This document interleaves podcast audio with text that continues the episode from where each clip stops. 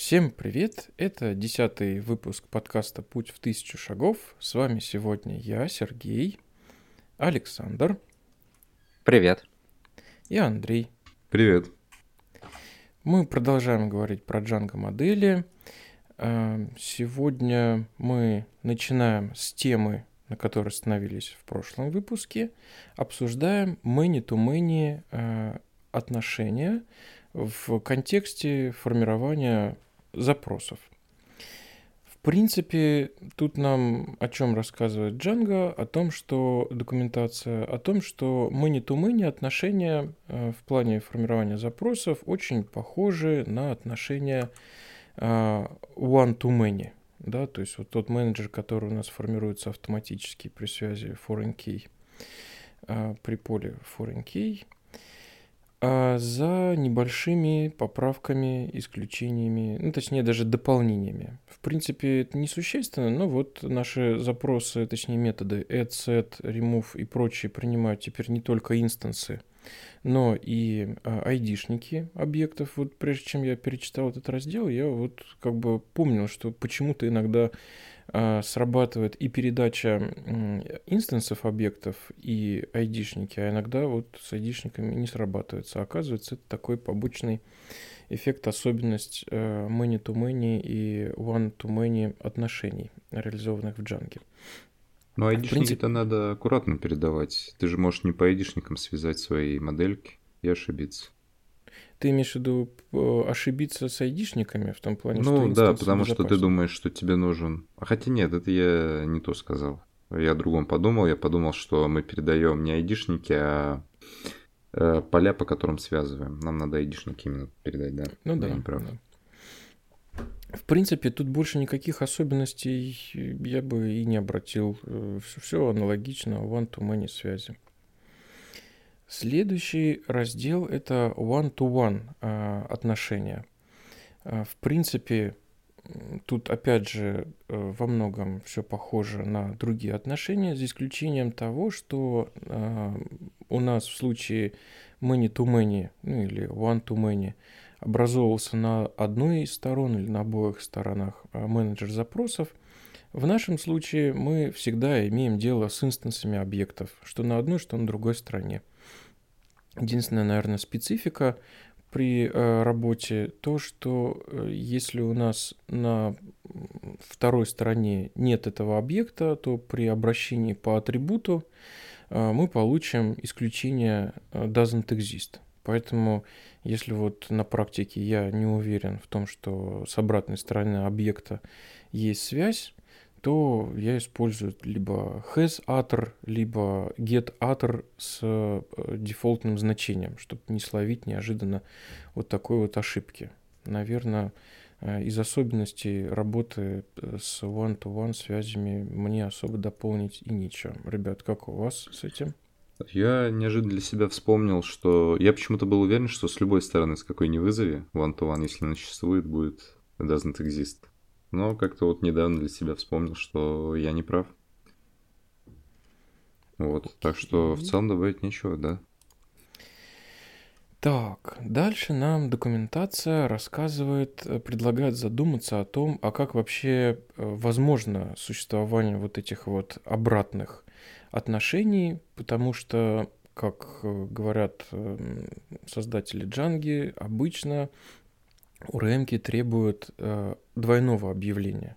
Мне, честно говоря, сравнить с чем-то сложно, потому что э, до Джанги я работал, пожалуй, только, наверное, и то вскользь с двумя УРМками. Одна на э, рельсах, другая на перле. И вот я не очень помню, действительно там нужно было бы с обоих сторон объявлять, но вот действительно выглядит это как как-то э, не круто в том плане, что э, джангисты, сделав такую магию, э, позволили нам не повторять себя. Тут, может быть, немножко менее очевидно это становится, но с другой стороны э, избавляет нас от необходимости повторно, собственно, объявлять э, обратную связь. Как это работает? Это работает за счет э, реестра приложений, которые Django у себя формирует под капотом при старте проекта. Этот э, реестр ориентируется на перечисление приложений в инсталле ТПП. Соответственно, важно, чтобы те модели, которые мы используем, они были в списке установленных приложений. В принципе, наверное, это все, что хотелось бы тут сказать. Да, да. Так, а, значит, ну, нам тут делают оговорку про работу со связанными объектами. В рамках фильтрации мы можем, ну, вот, например, наш, наша любимая модель entry, а, мы говорим там entry.objects.filter и хотим пофильтровать по а, полю блок, который является у нас foreign key на модель. Так вот, чтобы фильтровать по блогу, мы можем в качестве значения этого фильтра задать как непосредственно инстанс блога, то есть написать блок равно b, где b это переменная с инстансом объекта, так и по айдишнику блок равно, допустим, 5, ну, либо блок равно b.id. В принципе, тут все достаточно а, понятно и ожидаемо. Также нам э, в документации проговаривают, что ребята, чувствуйте себя свободно. Э, если хочется писать э, SQL запросы, row, да, э, непосредственно, как вот нам row переводится, чистые, да, или точнее... Сырые. Сырые, да. Э, сырые SQL запросы, то не парьтесь, пишите, и Django URM это лишь один из интерфейсов, который предоставляет нам доступ к базе данных. Как часто, ребята, вы пишете сырые SQL запросы? А мы это в каком-то первом выпуске же обсуждали, во втором. Я пишу очень редко, потому что мне хватает современной джанги. Можно все что угодно сделать. Вы, наверное, обсуждали ранее, что и под запросики можно описать довольно непростые с использованием синтаксиса джанги. Наверное, я бы сказал, что вот используешь Django, ну, вряд ли ты уже хочешь использовать сырые запросы, в принципе, потому что, ну, типовые запросы можно закрыть. А если тебе нужно что-то сложное, условно, получить там схему таблицы или что-то такое, только тогда, наверное. Наверное. Да, я с Андреем соглашусь. Э, в принципе, ORM а, в данных версиях, начиная со второй, э, очень большой апгрейд по функциям получился. И даже сложные какие-либо отчеты либо запросы можно делать именно с помощью только джанги. Причем они получаются довольно оптимизированные. Вот иногда почему-то я вот вспоминаю, мне все-таки иногда хочется не то чтобы голый, э, как он, сырой SQL запрос записать, сколько получить доступ к коннектору базы данных. Только я сейчас вот пытаюсь вспомнить, зачем мне это нужно было. Может быть, для каких-то инструментов, которые тоже хотят работать с коннектором э, низкоуровневым. Вот да, сами SQL запросы. При том, что у Django очень удобный механизм вот этих вот э, доступа к коннекту к базе данных, поэтому УРМ действительно, с одной стороны, покрывает много вопросов, а с другой стороны, в общем-то, не ограничивает нас ни в чем. И это классно. Дальше а, мы переходим к разделу а, QuerySet API Reference. Тут нам предлагают погрузиться еще глубже в рассмотрение особенностей работы именно с QuerySet'ами. Первый раздел, на который обращают внимание а, создатели документации, это «А когда же у нас, собственно, происходит вычисление QuerySet'ов?» Ну, во-первых, когда мы по ним начинаем итерироваться – Причем интересная тут вот оговорка, тут просто был такой приведен пример, когда мы берем а, в цикле все объекты какого-то кварисета и итерируемся по ним, чтобы распи ну, там, распечатать. Но вот почему-то на этом моменте обращают наше внимание, что э, если вы хотите просто проверить а есть ли какие-то объекты, соответствующие этому query точнее, ну да, э, есть ли какие-то результаты да, выполнения этого query то у query есть такой метод, как exists, мол, э, есть ли что-то в соответствии с заданными атрибутами фильтрации, и можно вытащить э, как бы true или false и использовать такой подход в булевом контексте. Дальше э, вычисление query у нас происходит во время э, формирования срезов, то есть мы там э, что-то ограничиваем, да, там лимиты какие-то получаем.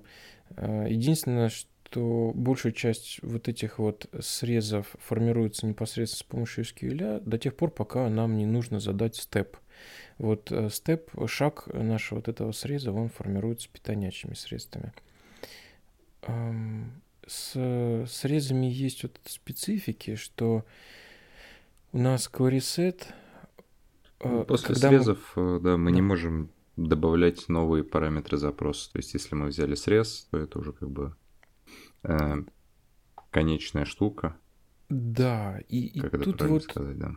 если копать чуть глубже, можно понять, почему так происходит. С одной стороны, как бы э, срез нам возвращает другой э, с заданными лимитами, но почему-то к этому query-сету уже нельзя ничего цеплять. А, наверное, такое происходит, потому что этот слайсинг э, возвращает query-set, если мы его не вычислили. А вот если мы его вычислили, ну, да, там как-то почему-то, да, поитерировались, например, то э, вот запрос ну, к, этому же query-сету порезанному нам уже будет возвращать лист. Такая вот а, особенность. В том числе, если со степом мы задаем, то тоже лист. В общем, когда мы делаем вот эти срезы, там, в общем-то, предсказать так вот сходу, не заморачиваясь, надежно, что это у нас будет, query-set или лист, сложно. Поэтому я бы к этому относился всегда как к листу, а, к какому-то питонячему объекту, да, и я думаю, чтобы как раз защититься от такой проблемы, нам и не разрешают в query накладывать после слайсинга каких-то дополнительных... Наверное. У меня вот к Саше вопрос есть. Мы просто раз уже обсуждали, когда там э, выполняется query и никто из нас не вспомнил, когда бы он хотел срезы использовать вообще на query кроме пагинации, которая и так, в принципе, скрыта там за хитрым механизмом Джанги обычно. Ты вот используешь срезы у себя в работе? Никогда. Нет, это либо итератор, либо срезы в пагинации, которые все стандартными средствами. Обычно, уже, да, хочется есть. ровно один объект получить. И, или да. много, но ты не знаешь, сколько конкретно много тогда. Да, ну в Queryset у нас вот э, First есть, мы его будем сейчас дальше рассматривать, и он покрывает, не нужно делать срез из одного элемента. Да, да, Или да, из нуля. Да. И читаемый Согласен. такой. Да, ну, в общем, нигде и не используете срезы. Э, помимо э, срезов и непосредственно итерации, вычисление кварисета у нас э, происходит во время... Да, вот... прям так и говорим, пиклинг — это особый способ сериализации данных. Да, я вообще на самом деле здесь немножко удивился, что, а что оказывается, кварисеты можно сериализовать с помощью пикл. А там с очень такие оптимальные структурки они делают, чтобы это работало и в пикле в том числе. Хотя, в принципе, не считается хорошим тоном в типовых программах пикл где-то использовать. Потому да, что почему? он зависит сильно от версии питона. То есть, условно, у тебя был там 3.9.1, э, и ты запиклил, чтобы на другом сервере запустить а там 3.9.2, и уже могут быть проблемы. Mm-hmm. Вот примерно такого спектра бывают нюансы. Ну и в целом непонятно, зачем хотеть пиклить query Вот мое как бы внутреннее чувство безопасности всегда настораживается, когда мы пытаемся запиклить что-то, кроме элементарных каких-то типов, объекты, еще что-то ну, может быть, там прям сильно жизнь кого-то заставляет это делать, тогда понятно, там уже надо копать. Но вот в целом вообще э, десериализация объектов, сериализация вопрос такой хитроватый. Э, вызов функции repr заставляет вычислиться querySet. Ну, это, собственно, мы обычно эм, с этим сталкиваемся, если хотим попринтить. Ну, например, в шелле играемся с querySet, э, хотим понять, а что мы там в querySet получаем, в шелле или в дебаггере. Э, по умолчанию, собственно, querySet, чтобы как-то себя репрезентовать, отрисовать, вызывает вот встроенную функцию repr, как и другие объекты, да, которые хотят себя как-то представить. Надо понимать, что это заставляет выполниться querySet. Соответственно, отсюда могут быть какие-то побочные эффекты из разряда, если сам по себе querySet запрос сложный, и мы, допустим, тут в дебаггере такие ходим шаг за шагом, то вот просто если у нас где-то есть переменная с querySet, так как дебаггеры пытаются как-то представить, отрисовать, то это может ну, каждый раз бить по базе с той сложностью, насколько сложен у нас запрос. Также querySet заставляет вычисляться функция len, то есть если мы querySet э, засунем в len, то он будет вычисляться. Сразу, конечно, ну тут вот это один из типичных таких приемов оптимизации. Если нам действительно нужен был только э, счетчик количества да, объектов в этом query то есть специальный метод count, который выполняется на уровне базы данных, и можно получить количество объектов, соответствующих условию запроса, не гоняя эти данные между питоном и базой данных. С другой стороны, это вот тоже там в разделе про оптимизацию Django рассматривается, что если мы знаем, что мы с этим query будем что-то делать несколько раз, да, в том числе итерироваться, то нам а, вместо того, чтобы делать два запроса, первый это непосредственно связано с итерацией, а второй по вычислению количества, имеет смысл а, выполнять именно вот эту функцию len. Поэтому нельзя сказать, что она бессмысленная или ее использовать неправильно. Тут есть вот такие особенности, надо понимать, что len заставляет вычисляться query set. Оборачивание query в лист, то есть превращение его в массив – тоже заставляет вычислиться query set. Ну, это как бы, я вот не знаю, как вы используете. Я для того, чтобы как бы закэшировать э, query set и быть уверенным, что он у нас теперь является массивом, соответственно, в него можно что-нибудь добавлять, удалять, ну вот как бы фактически получить э, массив объектов. Как вы, ребята, используете? Зачем? Да, примерно так же. Э, я это использую для себя как защиту, что никто не попытается перевычислить query То есть как, ну, то как есть... покэшировать его, да? Да, естественно, покэшировать, но в основном с целью, что э, я буду уверен, что точно никто сюда не накинет дополнительный фильтрец, что-то еще. Даже я сам его не накину случайно. Ну, вот я это как защиту рассматриваю, потому что если ты планируешь, что у тебя и так один раз только будет выполняться, не обязательно оборачивать лист. Но если у тебя кода много, и ты как бы хочешь защититься. Угу. Последнее, что в документации здесь э, предлагают э, по, по части, а когда же query вычисляется, это а, помещение query в булевый контекст. Ну, например, вывчик его засунуть. А, положили query в if, он у нас тоже пошел на вычисление. Ну, с теми же оговорками, что если нам нужно было от query единственное, что понять, есть ли объекты, удовлетворяющие этому query или нет, мы можем использовать exists. Это еще даже э, оптимальнее, чем использовать count. Но если мы знаем, что мы с этим query будем работать, например, if query тогда пошли итерироваться или еще что-то делать, то имеет, ну, как бы ничего страшного, что мы его поместим в булевый контекст, он у нас вычислится, закэшируется, и больше мы с этим ничего делать не будем. Дальше идет раздел про сериализацию кварисетов. Мне тут, в принципе, сказать нечего. Может быть, у вас есть какая-то практика на этот счет? Да, мне кажется, никто из нас тоже никогда не хотел сериализовать кварисеты. Просто, ну, они тут рассказывают, что нюансы всякие есть, э, связанные с тем, что вот у тебя будет не то, не актуальное состояние из базы, но это как работает кэш, ты сохранил данные куда-то, и потом их получил, сохраненные данные, не через базу, а просто без запроса из э, там любого вида кэша ты их получил. Конечно, они у тебя будут не актуальны, в базе не могли перезаписаться. Вот. И, наверное, через пикл я никогда специально этого не делал. То есть обычно все мои кэши это Redis, и едва ли там используется Pickle как промежуточное звено для сериализации. Я, кстати, никогда не задумывался. Я, я кстати, даже не уверен, что я когда-либо кварисеты пытался кэшировать. Я всегда это превращал в списки, словари, во что-то более простое, но состоящее из э, инстансов Django моделей, но не кварисеты, потому что, ну, во-первых, у меня с этим точно были проблемы, оно не хотело сериализоваться. Возможно, потому что мне нужно было бы пикл поиспользовать, но мне и не нужны кварисеты были, мне нужны были данные, которые я хочу получать быстрее, чем полноценным запросом. Так что... Согласен. Я вот буквально сегодня только сериализовал э, некоторые данные из базы э, в кэш, и у меня не возникало даже желания э, использовать сам кварисет. Э, я сериализовал его в ID, э, список айдишников. Как- как-то мне эта идея сама по себе кажется небезопасной.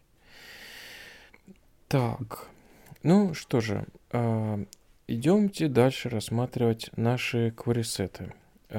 Тут нам проговаривают, что у Django есть всего два публичных атрибута. Это э, является ли запрос сортированным ordered и э, ссылка на базу данных, какая используется. Честно говоря, никогда их непосредственно не использовал. Может быть, у вас, у кого-то была необходимость обращаться к этим атрибутам query-сета? Да нет? Да нет, Наверное, вроде. это- А, ну давай ты говори, Саша. А, да не, я хотел сказать просто, что нет и все. А а зачем это нужно? Ну, то есть, э, когда что? Когда ты хочешь э, сделать э, свой базовый объект кварисета и сделать так, чтобы все от него наследовались. Ну, то есть мы же никогда даже не, не инициализируем кварисет в нормальной жизни э, вручную, скажем так. Его инициализирует за нас менеджер в каком-то виде. Я вот знаешь, каким могу себе представить э, ситуации? Вот сам факт, сортированный ли масс- э, query-сет или нет, э, накладывает специфику на, что у нас там, distinct, на запросы агрегации, еще на некоторые. И, может быть, имеет смысл, если мы это как-то в общем виде более-менее решаем, да, вот проверить, сортированный он или не сортированный. Мол, типа, не, не огребем ли мы здесь. Потому что вот э, из-за неявной сортировки очень легко можно заиметь себе вообще неожиданные проблемы. А по поводу DB, наверное, это может иметь смысл где-то когда-то, если мы активно работаем с несколькими базами данных. это Например, я там... использовал, да. Ага, DB расскажешь? регулярно использовал, когда, ну, как сказать регулярно.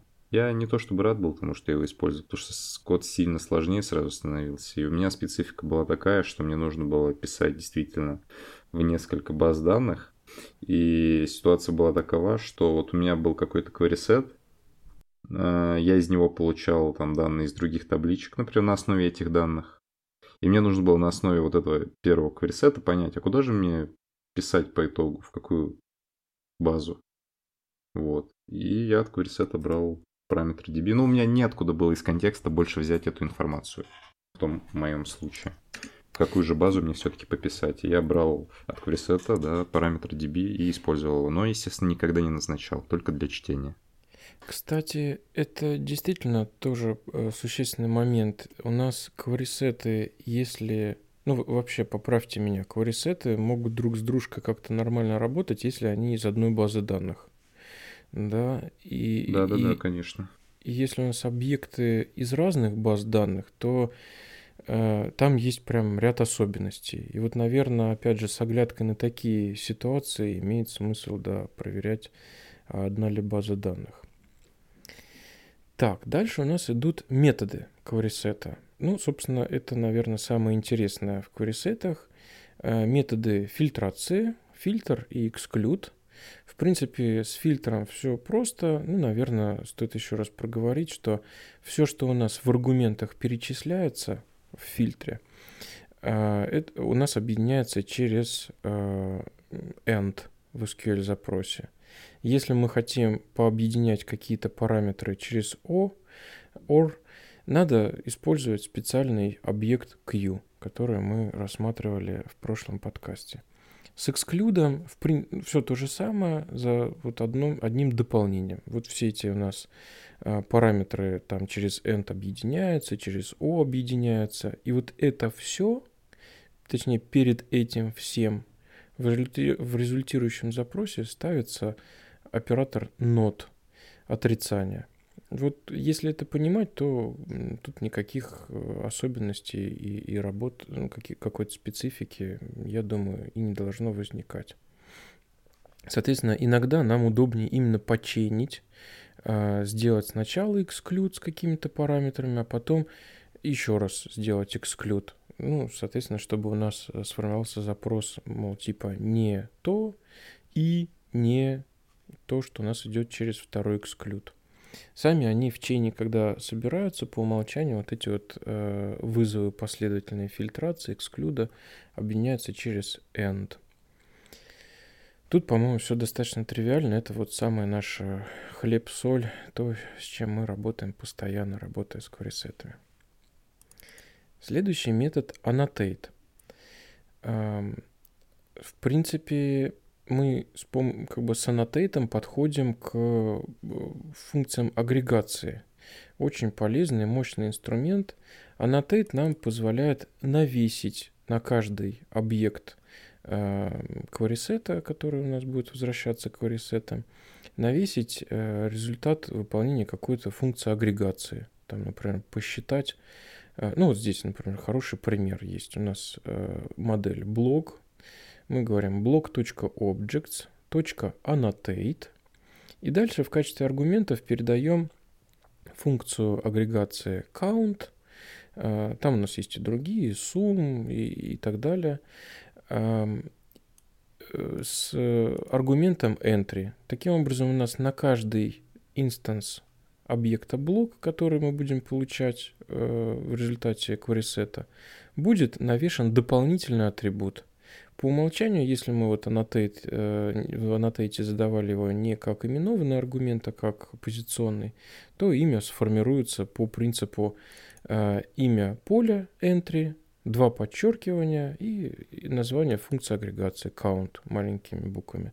Ну, я, честно говоря, никогда вот эти авто создаваемые имена не любил, поэтому я всегда их задаю именно как именованные аргументы, чтобы контролировать название э, полей, на которые навесится э, функция агрегации, чтобы они были более осмысленные. Ребята, у вас как с аннотейтом? Как вы его используете? Есть ровно так же, ровно так же. Э, и я хотел сказать, кстати, что я даже префетч теперь использую тоже только именованные, чтобы, знаешь, как если какой-то делаешь префетч, есть функция, которая на него опирается. Ну, не, не явно, короче, э, вот у тебя есть many-to-many связь, и ты хочешь, чтобы ее всегда кэшировали. Я специально ее переименовываю в несуществующий какой-то ключ, чтобы тот, кто хочет использовать эту функцию, был вынужден сделать префетч. Ну, это просто вспомнился интересный факт. А про annotate, да, не именованные плохо, именованные хорошо. Очевидно, что у нас тут каунт достаточно простой, еще запрос агрегационный, и в принципе понятно. А если мы делаем что-то посложнее, более там Э, сложный, любую другую посложнее функцию агрегации или с фильтрацией, ну да, будет у нас каунт с фильтром и чего. Э, будет такое же название, там, э, entry, два нижних подчеркивания, count, который непонятно, count чего это. Всех entry, не всех. Конечно, надо обязательно именовать. Ну да, да, я вот не думал о таких особенностях. Действительно, там может быть все не так очевидно. А, по поводу префичи мы еще чуть позже, я думаю, сегодня успеем добраться. И ты тогда расскажешь поподробнее, потому что я, честно говоря, не припомню, что в префетчах там можно было что-то задавать э, именованное. Там, когда доберемся, конечно, расскажу. Ок, конечно. Супер. Alias метод на кварисете. Я вообще только сегодня узнал, что он, оказывается, есть.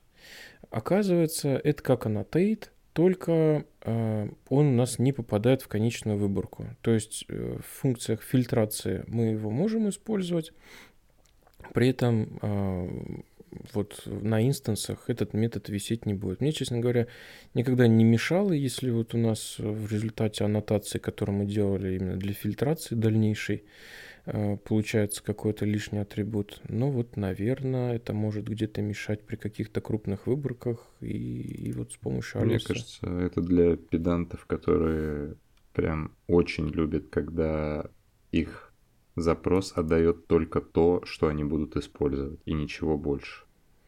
Да, другого смысла я, честно говоря, не, не смог обнаружить.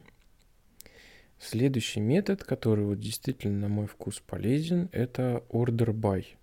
С помощью него мы можем задавать сортировку наших объектов в результирующем кварисете. Order by принимает у нас как э, одиночный аргумент, конкретное одно поле. так и перечисление больше, чем одного поля. Сортировка у нас, соответственно, будет, как и при работе с SQL, сначала проводиться по одному полю в рамках э, записей, у которых э, одинаковое значение для этого поля, будет применяться сортировка по второму, третьему, четвертому указанному полям из особенностей, что если мы э, по умолчанию сортировка прямая, да, от меньшего к большему, если мы хотим изменить порядок сортировки, то в аргументах order by перед именем мы укажем минус. То есть у нас это будет выглядеть так, вот querySet, querySet, точка order by, скобки открылись, дальше в кавычках мы указываем строку минус и название поля, например, pub date, дата публикации. Если же нас устраивает прямая сортировка, то мы просто э, без всяких минусов укажем строку с названием поля, по которому будем сортировать. Интересной особенностью, которая иногда бывает нужна, это является возможность случайной сортировки. Э, чтобы нам э, получить выборку с случайным порядком сортировки, в order by нужно передать строку со знаком вопроса вот такой вот волшебный синтаксис, он отличается от того, как это делается в SQL, насколько я помню. Правда, я уже не помню, как это делается в SQL, но вот я помню, что несколько удивился, когда узнал, что там, что в Django надо делать через знак вопроса.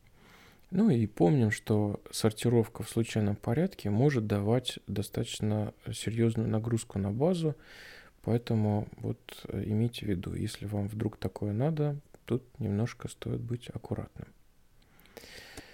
В остальном сортировка у нас вполне себе э, ведет э, себя так же, как и фильтрация. Можно обращаться к связанным моделям через двойное подчеркивание, можно вызывать, насколько я помню, функции. Ну, в общем, тут все достаточно предсказуемо, тривиально.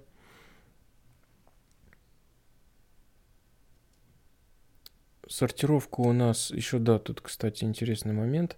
А, те поля, которые были перечислены в сортировке в order by, если я правильно помню, они у нас попадают в конечную выборку, если я не путаю. И, соответственно, это точно может влиять на а, работу метода distinct, например. Мы там чуть позже его коснемся. И вот это как раз та грабля, которую я себе конкретно неоднократно отбивал. Мягкие места чувствительные, когда у нас была э, сортировка на уровне модели, или там где-то раньше она у нас была в query в цепочке задана, и distinct у нас почему-то отдает вот э, не, ну как бы значение, как будто бы у нас э, дублируется, хотя вот мы сказали distinct. Это вот и в целом не всегда то, что ты ожидаешь. И тут контекст про работу с нулами именно. Вот. И есть два, знаешь, таких типичных способа решить проблему с нулами. Сделать так, чтобы записи, которые содержат нул в выдачу, например, не попали. Или в выдачу попали. И ты говоришь, вот в начале или в конце тебе нулы расположить. Потому что с ними-то проблема какая? Ты их сравнить-то и не можешь. Тут, тут вот про нулы. И метод uh-huh. коалеск, он как раз нужен для того, чтобы... Ну, отсортируй мне по summary, если оно не нул. Ну, или по хедлайну если оно не null. Э, и по возрастанию тут вот через функцию desk. Тут вот uh-huh. пример сложного order by э, с коалеском и desk это desk это и ask это методы порядка сортировки. Вот. А, а я, честно говоря, никогда не использовал этот коалеск. Это вот... А, мне кажется, потому что по, по умолчанию Django не очень мотивирует нулы делать в полях, а mm. предлагает тебе, да, сделай пустую строчку нормально. Ну, и поэтому таких проблем не возникает. Э, вот я точно знаю, что вот в Postgres ты можешь прям сказать в сортировке, а мне сначала нулы, а мне в конце нулы. Ну или всегда без нулов. Ну, всегда без нулов это легко, ты просто их отфильтровал и все. Также мы в order by можем передать э, вот эту вот э, волшебную функцию lowest, да, которая нас приводит все к одному регистру. Мне кажется, это тоже может быть очень полезно, если мы хотим сортировать по полю вне зависимости от регистра. Э, можно вот воспользоваться. Но надо создать правильный индекс, который тоже должен э, с ловером работать. Это ну, то есть э, это, это важно. Ты имеешь э, А я не уверен, что будет использоваться индекс, э, который... Вот ты, допустим, делаешь индекс по полю headline, а сортируешь по lower headline. Ну, вообще не обязательно lower, используя любую функцию, преобразующую э, текст в поле. Это нужно специальный функциональный индекс сделать, чтобы это работало корректно. Потому mm-hmm. что иначе индекс с высокой вероятностью будет игнорироваться, потому что, да, непонятно, тут через какую-то функцию прогоняют. Я такого не знаю, у меня вот просто поле есть. Примерно такая может быть система. Да, он же должен, он же должен все строчки в базе сначала преобразовать в этот ловер, а потом уже найти. Соответственно, если нет функционального индекса, он просто, ну, ему не, нету просто индекса. Он ну, же да, должен функцию применить, преобразование. все значения да. из базы. Да. Да. Да, так что с этим стоит быть аккуратным. Следующий метод э, queryset, метод reverse, который позволяет от, э, отсортировать выдачу в обратном порядке. Ну, тут, по-моему, все достаточно тривиально, э, иногда бывает полезно. Но, кстати, это, по-моему, делается в питоне из важного. Ну, то есть э, у меня, например, в голове ноль информации, наверное, потому что я реверс никогда не использовал. А возможно такое в SQL сделать? И мой ответ невозможно, это order by только возможно сделать. Но реверс точно не про order by, и тут много текста, по-моему, про это и пишется, что реверс делается в питоне, а в SQL не получится. Так что это такая довольно опасная функция. Угу. Имеет смысл, да, когда у нас set какой-то ограниченный, ну, либо мы его так и так должны были вычитать почему-то в память. Да. да, то есть в моем мире вообще функция смысла не имеет. Потому что я когда такое хочу сделать, у меня очень конечное понятное количество данных, и я просто список, список это превращаю и список переворачиваю. Зачем мне переворачивать query я пока не могу себе представить. Ну вот в тех случаях, когда мне не нужен был список, я вот вполне себе удовлетворен query и сейчас как пойду по нему итерироваться, я вполне себя чувствовал комфортно, вызывая метод реверс. Ну, наверное, это работает хорошо, если мы, да, и так будем полностью работать с query Угу. Следующий метод distinct. Э, метод чрезвычайно полезный в моей практике. С ним э, приходится нередко работать с выборками. Например, у нас есть в базе много записей, и мы хотим... Ну вот один из примеров, у меня не так давно э, делали колл-центр с каким-то э, внешним провайдером, и, в принципе, сама система может работать с несколькими АТС-ками, и она может сильно не париться, какими типами значений у нас тут придется работать. Ну, там, там при, при, пример зави- причина завершения звонка да, у одного провайдера называется это одним способом, у другого другим. И вот мне нужно было, допустим, там в формах предоставить выбор из конечного количества уникальных значений. Один из способов это сделать, это как раз использовать метод distinct. Но бывает и множество других примеров, когда э, приходится использовать эту функцию, и с ней есть ряд особенностей. Вот э, первое, все, что у нас попадет, если я правильно помню, в коне... ну да, все, что у нас попадает в конечную выборку э, селект запроса, у нас, собственно, и создает множество вот этих вот э, поля, полей, по которым будут отрабатывать дистинг, чтобы они не дублились. И вот э, есть подкапотные вещи, как тот же самый order by, который может незаметно нам э, добавить полей, Э, за которыми э, SQL, ORM будет, ну, это все средствами SQL делается, э, SQL будет следить, мол, типа, у них должны быть уникальные значения. И мы такие, допустим, в селекте брали колонку 1 и 2, а сортировали по колонке 3. И когда будем делать distinct, неожиданно увидим, как бы, что вот эти вот первое и второе значение у нас повторяются больше, чем один раз, Хотя мы сказали, что, ой, так вот же надо уникальные значения. Соответственно, чтобы с этим побороться, как правило, нужно э, сбросить значение сортировки, вызвав order by с пустыми скобками, не задавая никакие атрибуты. Э, еще одна из причин, когда нам бывает нужно э, поработать с дистинктом, это когда мы э, делали какой-то запрос, который джойнил несколько таблиц. Ну, например, мы в конечной выборке нас интересуют вот поля там какой-то первой модели, но во время фильтрации мы указываем значения, которые берутся из связанных таблиц. И, соответственно, если мы не применим distinct, по умолчанию база данных, а, она нам а, сделает в конечной выборке столько записей, сколько а, ну, вот этот join нам наформировал, да, как это у нас называется там, геометрическое произведение, или не помню, как это правильно, да, а, когда у нас несколько таблиц объединилось, и в итоге а, строк у нас будет столько, сколько вот перемножить все вот эти вот... Ну да, когда у нас связь многие к одному получилась, и больше, чем один раз связанные таблицы, требуемая нам сущность встречалась, да, тогда могут быть дубли. А да, и... называется, я тоже не помню. Но похоже, mm-hmm. да, на геометрическое произведение.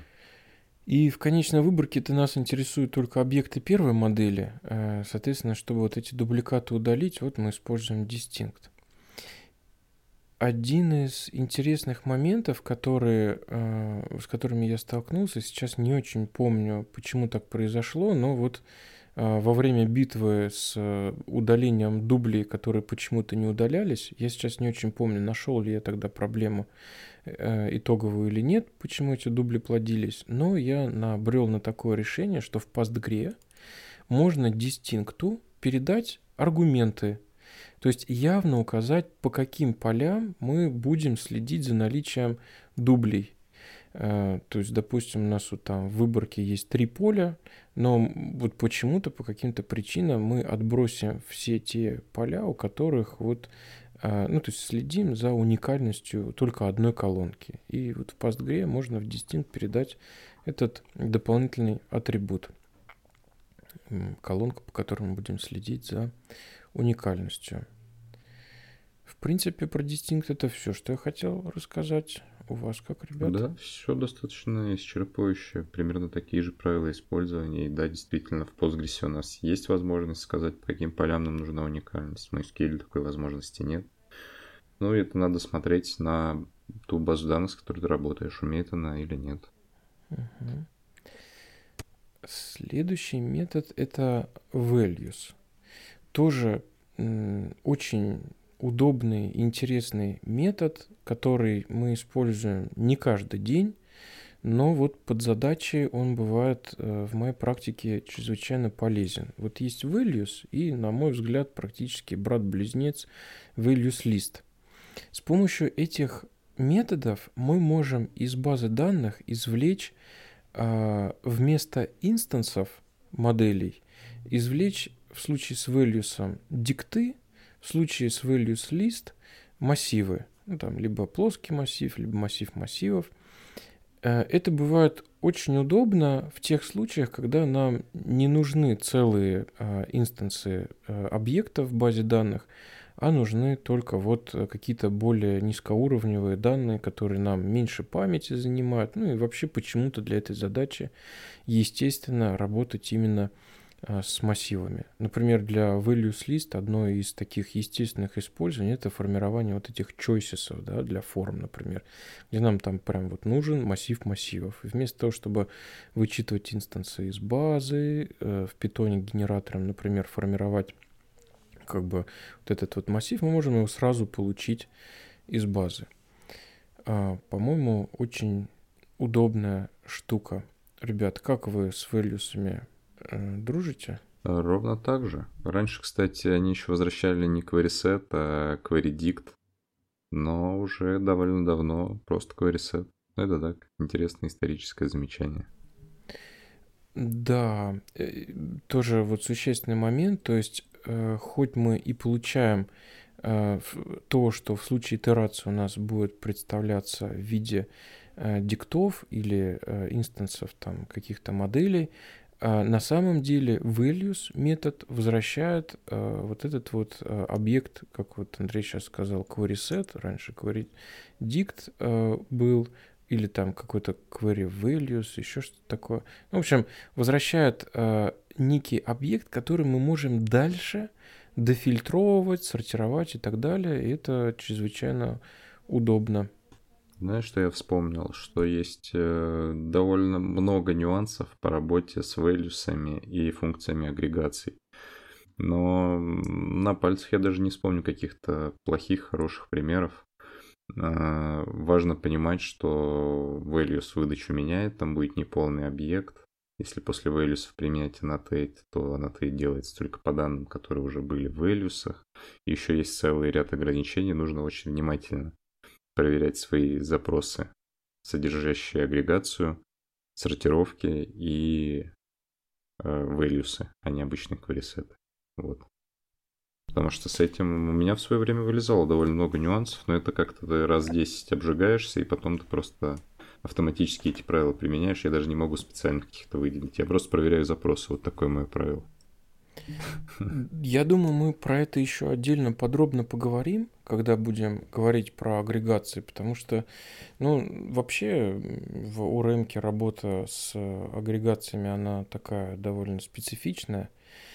Ну и да, и values, и там uh, values list, values используются очень активно. Собственно, по-моему, без них-то в полный рост агрегацию и не поиспользуешь. Ну, да, я бы да. сказал, что это, наверное, отдельный вопрос для обсуждения. А, дальше идет речь про values list метод.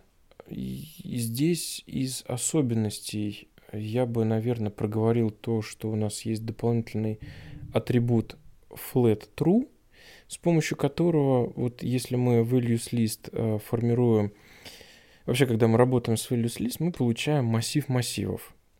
Э, элементом, ну вот, вот этим вот э, конечным массивом является список, в котором перечислены э, значения тех колонок, которые мы указали в values list. Ну, например, values list и в, в аргументах указываем ID, запятая name, запятая еще что-нибудь.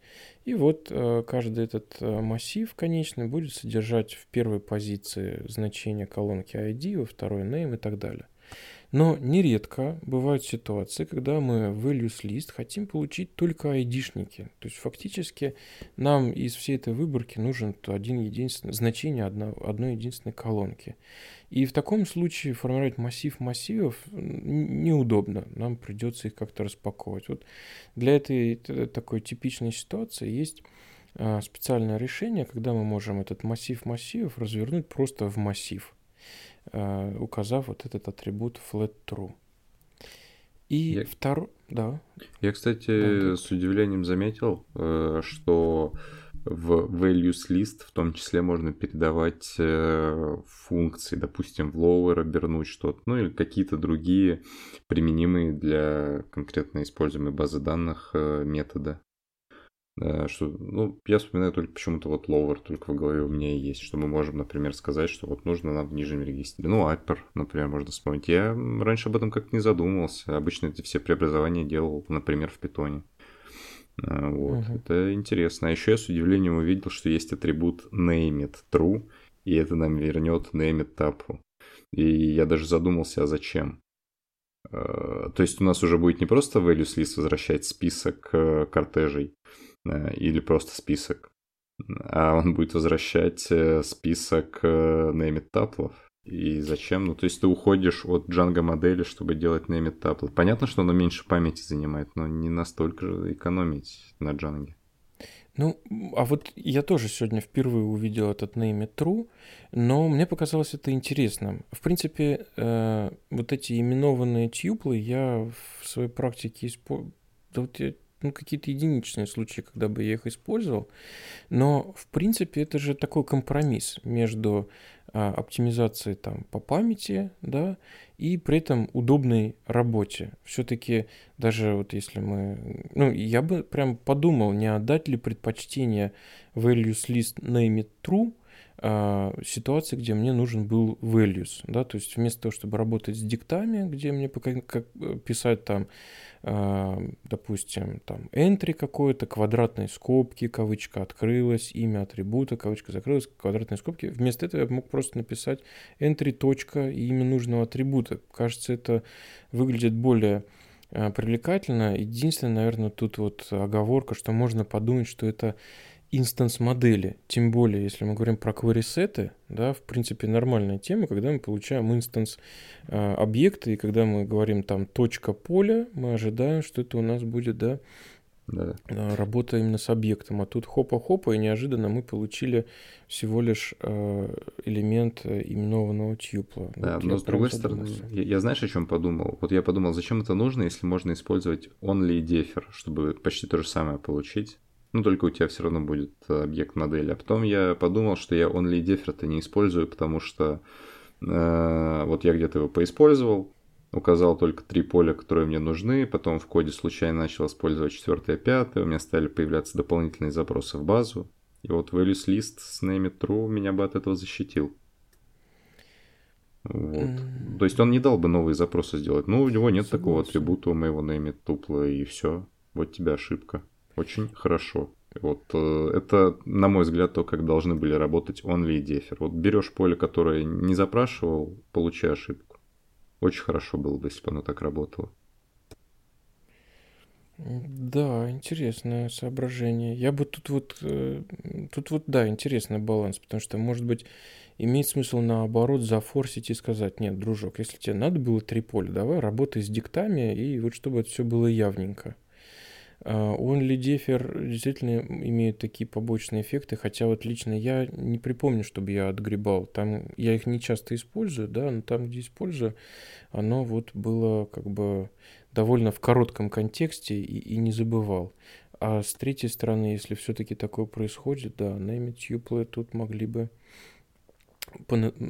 надавать по рукам за Ну, такие. Там как бы не сильно заметишь момент, когда ты Да. начинаешь огребать. В этом Да. проблема. Только если у тебя какие-то удивительно хорошие тесты, которые считают количество запросов и проверяют это тоже. Ну, на моей практике это работает обычно не так. Мы начали огребать в продакшене, как-то это увидели, либо по жалобам Пошли пользователей, разбираться, а там тысяча запросов. Ну да. Да, да, да, так. стал разбираться, да. И ты такой, «М, так вот оно как. И потом через аннотации гита смотришь, а чьих же рук это дело. Ну и, как обычно, находишь там себя. Да. Да. Следующий метод э, на QuerySet это dates. Я, честно говоря, его сегодня только открыл. Эм, интересная штука. Оказывается, можно делать выборку э, по только тем полям, точнее, выборку по датам, причем с особенностями. То есть мы можем, например, да, уникальную выборку по датам, да, то есть мы можем э, задаться вопросом, а какие даты в этом query-сете встречались? Вот в таком-то поле. Естественно, в этом поле даты должны храниться. Я не могу сказать, что это какая-то бессмысленный такой вопрос, да, если мы работаем там с какими-то календарями или еще с чем-то завязанным на даты. Это, в общем-то, справедливый вопрос. И э, плюшки здесь дополнительные есть, э, что прямо на уровне... Э, вот, кстати, это хороший вопрос. На каком уровне? Наверное, на уровне все-таки базы данных. Но хотелось бы понимать, а как это он делает. Мы можем задать уровень детализации. Например, вот у нас есть дата, э, ну, например, дата публикации вот этой вот нашей статьи э, в блоге. И мы говорим, что дай-ка мне все даты, которые встречаются по апдейт, с уровнем детализации год или месяц. Соответственно, он э, вот все э, записи в блоге, у которых, если мы на уровне год, да, детализацию устанавливаем, мы вытащим только вот первую дату с этим годом. А, а другие даты с тем же годом мы просто отбросим. Но вот интересно, а как это он делает? А я это думаю, он... это делать через by. Ты просто, ну, если брать SQL, в Django Да, нет да, такой опции by сделать. By как раз делается через values и annotate обычно. Но, в принципе, да, это нормальный вопрос. Мы группируем данные по датам, и то, что мы хотим, чтобы нам вернулось, будут только даты. Если ты задаешь параметры посложнее, там конкретно день какой-нибудь хочешь получить, а не просто всю дату, там, или год конкретный, ну, да, пожалуйста, получи только год. Грубо ты можешь задать форматирование твоего поля. Если ты знаешь, что на поле даты, можешь сказать, дай мне только год от этой даты, дай мне только месяц, дай мне месяц и год. Да все что угодно. Но это какую-то функцию вызывает у даты, да? Э, есть почти у любой базы данных э, метод date, по-моему, он называется. Да, а есть просто форматирование, которое примерно Мгм. стандартное, которое везде есть. И в питоне оно есть, форматирование даты. Ты Мгм. можешь сказать, вот форматни мне, вот эта строка дата, Мгм. форматни мне ее вот в таком виде, вот такую часть ее дай. Я недавно какой-то SQL отчетик такой делал. Но я прям делал SQL, так что про метод date не расскажу. Мне было лениво даже ну, на питоне код писать, потому что проще было один запрос руками сделать. Ну, точно, ну, разовая штука была. Не то, чтобы я вместо того, чтобы Да написать, ладно, э, не оправдывайся. query set, свои. Мы, э, взял такой сырой запрос, засунул в проект. Все этим грешны. Бывает иногда ради одного-двух раз, которые потом э, навеки у нас заметки к нам потом приходят и говорят, а вот ты в прошлом месяце нам делал этот отчет, сделай еще разок. И Я говорю, тогда «Блин, я надо бы, открываю конечно, Scratch, сделать в котором отчет». писал, и делаю Да-да-да. нормальный отчет. Но он Ну, сразу нормальный, я нахожу в себе силы на это пока что. Это очень правильно. Есть аналогичный э, методу date, метод datetime. Ну, тут э, я никаких особенностей не хочу рассказывать, учитывая, что я им никогда не пользовался. А по замыслу то же самое, предполагаю, как date. А следующий интересный метод у QuerySet это метод none. Действительно, вот иногда бывает нужно, э, чтобы э, в каком-то месте, которое ожидает у нас работу с query мы хотим умышленно сказать, что вот тут query но на самом деле он пустой. То есть ты с ним можешь пытаться работать как с query что-то фильтровать, еще что-то делать, итерироваться, но мы как бы данные в этом query зануляем. Такое бывает э, полезно, ну вот на вскидку из того, что я припоминаю, например, ситуацию, когда мы открываем какой-то отчет, и почему-то мы вот при первом запросе не хотим ничего показывать, не хотим ничего открывать. И у нас есть Django class-based вьюхи, в которых есть там get cover reset и всякое такое. И вот у нас есть целый механизм, который работает как надо. Ну вот в этом особенном случае мы хотим сказать, о, а вот здесь мы ничего не будем показывать. И можно вместо query вернуть query.none. Он будет связан с той же базой данных, с моделями и все такое, но выборка там будет пустая. Или, например, мы шли фильтровались, ну, вот э, я припоминаю, у меня была ситуация в Юха, где мы работали там с двумя или тремя кварисетами, то есть э, модели похожие, но тем не менее разные, и вот в этой вьюхе мы хотели сделать вид, что они, э, ну, вот в конечной выборке они у нас все идут сплошняком, но тем не менее, прежде чем сформировать окончательную выборку, мы фи- нафильтровывали все эти три кварисета. И, например, один из параметров фильтрации, из того, что я могу вспомнить, он э, имел смысл только для, допустим, единственного query а все другие в этом случае надо было занулять. Ну, соответственно, как вариант, можно было э, вместо фильтр что-то написать, о, а вот здесь вот query теперь у нас будет none. Соответственно, в конечную выборку ничего не попадет. А вы, ребят, пользуетесь методом none? Я пользуюсь точно так же, как и ты. То есть обычно это какое-то логическое условие, по которому э, теряет смысл наличие данных в кварисете. Ты их обнуляешь таким способом.